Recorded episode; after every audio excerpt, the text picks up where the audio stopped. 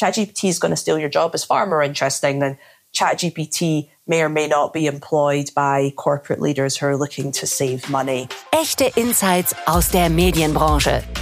Hier sind deine Innovation Minutes. Direkt aus dem Media Lab Bayern. Hi. Ich begrüße dich zu den Innovation Minutes. Ich bin dein Host, Sabrina Harper, und das eben im Intro war Gemma Meilen aus Edinburgh. Sie sagt, ChatGPT stiehlt deinen Job, ist wesentlich interessanter als ChatGPT hilft Unternehmen dabei Geld zu sparen. Warum sagt sie das? Weil sie sich mit Hypes auskennt. Ich möchte fast sagen, sie seziert die und geht dem Warum auf den Grund. Sie hat das Buch Smoke and Mirrors geschrieben, also zu Deutsch Schall und Rauch, hält TED Talks und forscht an der University of Edinburgh, warum wir hypen, was wir hypen und wer davon profitiert. Also wen könnte ich Besseres finden, um über ChatGPT in den Medien zu sprechen? Was daran ist tatsächlich relevant? Warum hat genau diese KI jetzt so eingeschlagen? Und was kommt da eigentlich noch auf uns zu? You are a researcher, and one thing you are really into is hypes. Mm-hmm. but what does this term mean to you? What it means to me is essentially hype is a tool for capturing attention. So it's part of the media marketing uh, toolbox, if you will, and it's specifically there to grab people's attention. It's not there to communicate uh, I guess, full information. It's about getting people to stop in their tracks and go, what is that? I want to know more about it. Get them feel something um, and, you know, tell their friends. It's got a collective element too. Okay, so it's just like a marketing tool because I studied marketing and they didn't teach me how to create a hype. So no. how do I create a hype? that I mean, everybody seems to want to know how to create hype and not necessarily how to tame it, which I actually think is the more pertinent question. You're right. It's not necessarily your formal, a formal tool within your toolkit. But I, the re- reason that I like to frame it like that is because it stops us from getting caught up in the sort of is hype good or bad discussions, which we often have and get down to the reality of what it actually is, um, which is for capturing attention. And how do you do it? Right. You use really emotional messaging. You use really short messaging. You use something that is going to capture the cultural moment. The idea is to get people talking right now. So there has to be a reason to get people to stop, to feel some kind of emotion and an impetus to then share, talk to their friends and amplify this message. From my point of view, we had a few so-called hypes in the last month or years. I'm thinking about Clubhouse mm-hmm. or ChatGPT. Mm-hmm. Everyone is freaking out about ChatGPT. We have to deal with a lot of hypes and you do research on hype topics. Is the things that I mentioned like ChatGPT, are they hypes? I think that when we talk about hype, we have to kind of get away from talking about the technology itself being hypey, but rather the narratives around the technology. So with ChatGPT, I would say what's hypey is this idea of ChatGPT is going to replace all kinds of writing, for instance, would be a hype, not ChatGPT itself. It's a technology that exists and works. It's not a, it's not a hype. It is real um, unless there's some investigator out there finding out that it's not. but um, from what I understand, it is real. Um, but I think that the huge claims about the sort of all encompassing impacts that this technology is going to have on every single industry from education to media to whatever, um, I think those are hypey. I think there's a limit to its impact. Um, and so when we're talking about these hype cycles, these various different things that you're noticing over the years, for me, it's really about going into what are the claims that are being made and what kind of emotions are they playing on. So, for instance, with ChatGPT and job replacement, of course, you're playing on fear and people not feeling relevant, frankly, not being able to earn money, which is a huge thing at the moment considering cost of living crisis. Um, and then looking at the reality of what that technology can do right now um, you know, it's, I mean, ChatGPT is not accurate, for instance. There's no way it's going to replace all writing anytime soon until it becomes accurate. So, I, and even then, if it becomes accurate, is there going to be demand for a kind of styled way of talking that ChatGPT has? I think people are going to get bored of it. So there's, there's lots of kind of different kind of limits. But again, you have to start looking at what's the claim? What kind of fear and emotion is it playing on? And what kind of moment is it playing on culturally? What's the zeitgeist? But what could be the intention of creating such a fear in the media industry, for example?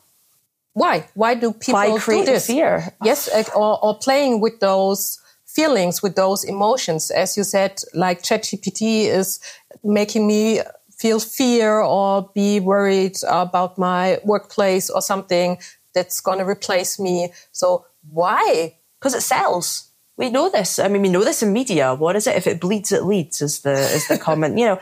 Okay. We, we, from a media standpoint, headlines like that capture. We know this. People like to click on things that make scary claims Mm. or, or stories that are um, reactionary or, or big, right? And they make for more interesting headlines. You know, ChatGPT is going to steal your job is far more interesting than ChatGPT may or may not be employed by corporate leaders who are looking to save money, um, you know, and replace labor in the name of profit. Like that's there's too many words in that. You're never going to get that past the editor, right? So from an edit, from a media standpoint, um, I mean, emotions are used to get clicks.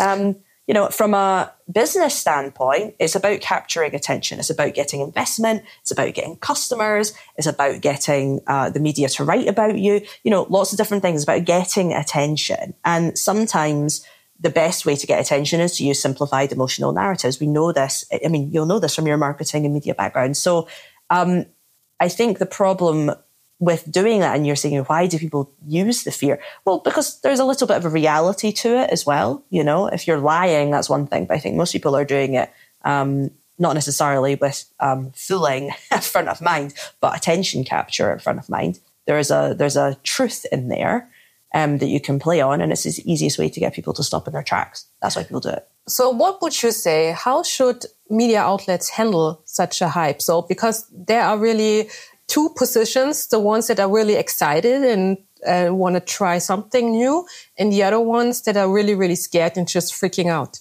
I think uh, we were just speaking on the panel. One of the things that I was saying is it's really important to differentiate the value of the hype itself and the value of the thing that is being talked about or being hyped. So, what I mean by that is ChatGPT is very sexy at the moment from the perspective of discourse, right? So, media outlets kind of have to do stuff to do with ChatGPT to be relevant, whether they're criticizing it, whether they think it's great, whether they're employing it, whether they're writing a big um, statement as to whether they're never going to use it. That makes them current. So that is about utilizing the value of hype, the value of discourse.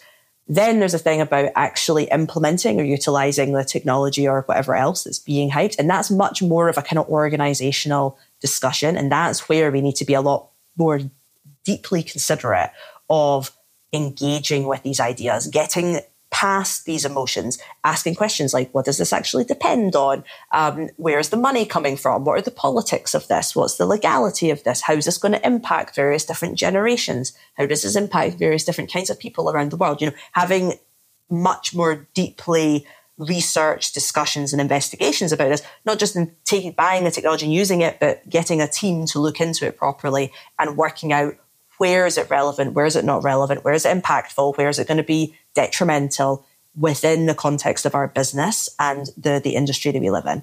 But before you do any of that, you have to work out, are we playing in this because it's valuable to be part of discourse? Or are we playing in this because the technology is fundamentally impactful for our company or for our organization, whatever we are? That's how you, how you navigate. It's not sticking your head in the sand. Is, is you don't really have the option. Being in media is about being at the cutting edge. It's about being part of what's happening. And if something is being hyped, there's a reason behind it. It might not be because the tech is actually great. It might be because it's playing on emotions that are really pertinent right now. People are scared about not having jobs.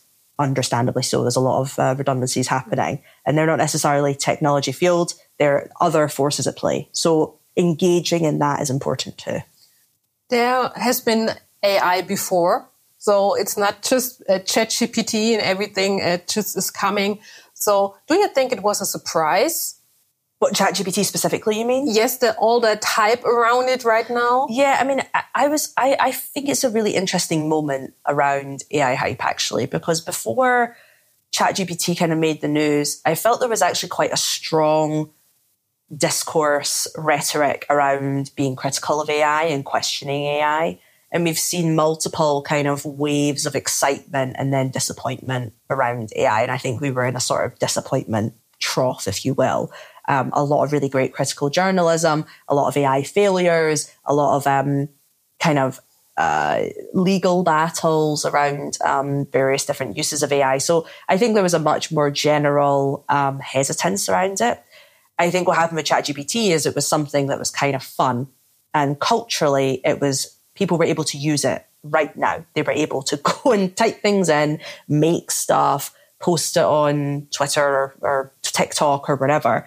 And they got to be part of the cultural discourse, regardless of whether or not they had a role that was actually, you know, working in tech or utilizing ChatGPT for their job. And so it's not so much surprising because um, I think when you can kind of make technology a real part of culture, um, it's it becomes cool and interesting, and it's not really about the tech itself. It's about you know how many likes can you get in your post.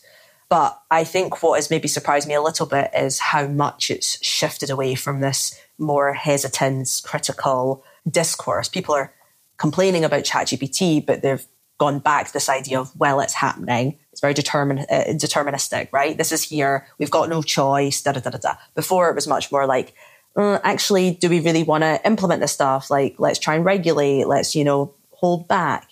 This kind of determinism idea, ideology around AI has come back. Um, and that concerns me a little bit. And I think that there's work to be done by researchers, by the media to um, to work on creating different kind of hypes and different kind of narratives that goes back to having a much more people centric, society centric discussion about the reality of power structures and the reality of agency when it comes to technology. Mm-hmm. ChatGPT won't be the last one. Mm. there will mm-hmm. be more to come. So, do you have a guess? What's up next in general and for the media industry? Is there something? Oh, I don't know. I mean, I think I think there's something brewing um, in the Web3 world. Crypto and NFTs and whatnot were very hypey recently. And I think they are now in the trough of uh, disappointment, crypto in general, blockchain in general. But there's a lot of very, shall we say, activist, loud, and activist more in the sort of technology activist, not in um, social activist space, but there's a lot of activisty kind of people working in that space and really caring about the success of various different elements of Web3. So I think there's perhaps something brewing there, similar to an NFT or, or whatnot, that will come out of crypto that's new soon. And I, I think we'll have to do the same work of being critical and being um, trying to, I guess, stem the tide. Because I mean, the problem is with a lot of these hypes is the people that tend to get fooled first are the ones that lose the most. You know, people buying into NFTs because they're fooled by them lost a lot of money, you know, and um, the same with many different crypto things. The same with even AI, you know, trying to invest in a startup that's not going to go anywhere, whatever. So I think we have to be careful around um, who these narratives are being pointed at. And with crypto, it's quote unquote regular people. So um, I suppose I'm kind of keeping half an eye on on that world and seeing what sort of claims are, are coming out there. So time will tell, and if it becomes real, I'm going to give you a call. Give me a call. give me a call. so thank you so much for being on the podcast. No worries. It's been really nice to be here. NFT, Blockchain, Kryptowährung sind also alles Dinge, die für die Medien interessant werden könnten. Ich weiß noch, das Time Magazine hat vor etwa zwei Jahren drei Titelseiten als NFT angeboten und auch eine Kolumne von der New York Times kam unter den NFT-Hammer. Schauen wir mal, ob die Welle wieder hochschwappt oder vielleicht weiß es auch ChatGPT. Wer weiß das schon so genau? In der nächsten Folge nehme ich dich mit zum Gespräch mit Mario Geisenhans-Lücke. Er ist stellvertretender Chefredakteur Content Development bei VRM. Das Medienunternehmen vertreibt lokale Zeitungen wie etwa die Allgemeine Zeitung oder das Darmstädter Echo. Ich denke, er ist genau der Richtige, mit dem ich über Krisenbewältigung und die Zukunftsfähigkeit von Verlagen sprechen kann. Ich bin Sabrina Harper und wir hören uns bald wieder. Das waren deine Innovation Minutes. Direkt aus dem Media Lab Bayern. Du willst mehr? Dann besuche uns auf media-lab.de und starte dein eigenes Projekt. Last but not least. Dieser Podcast ist möglich, weil wir tolle Unterstützer und Unterstützerinnen haben. Besonderer Dank geht an die Staatskanzlei Bayern, die Bayerische Landeszentrale für neue Medien BLM und natürlich an meine Kollegen und Kolleginnen in der Medien Bayern.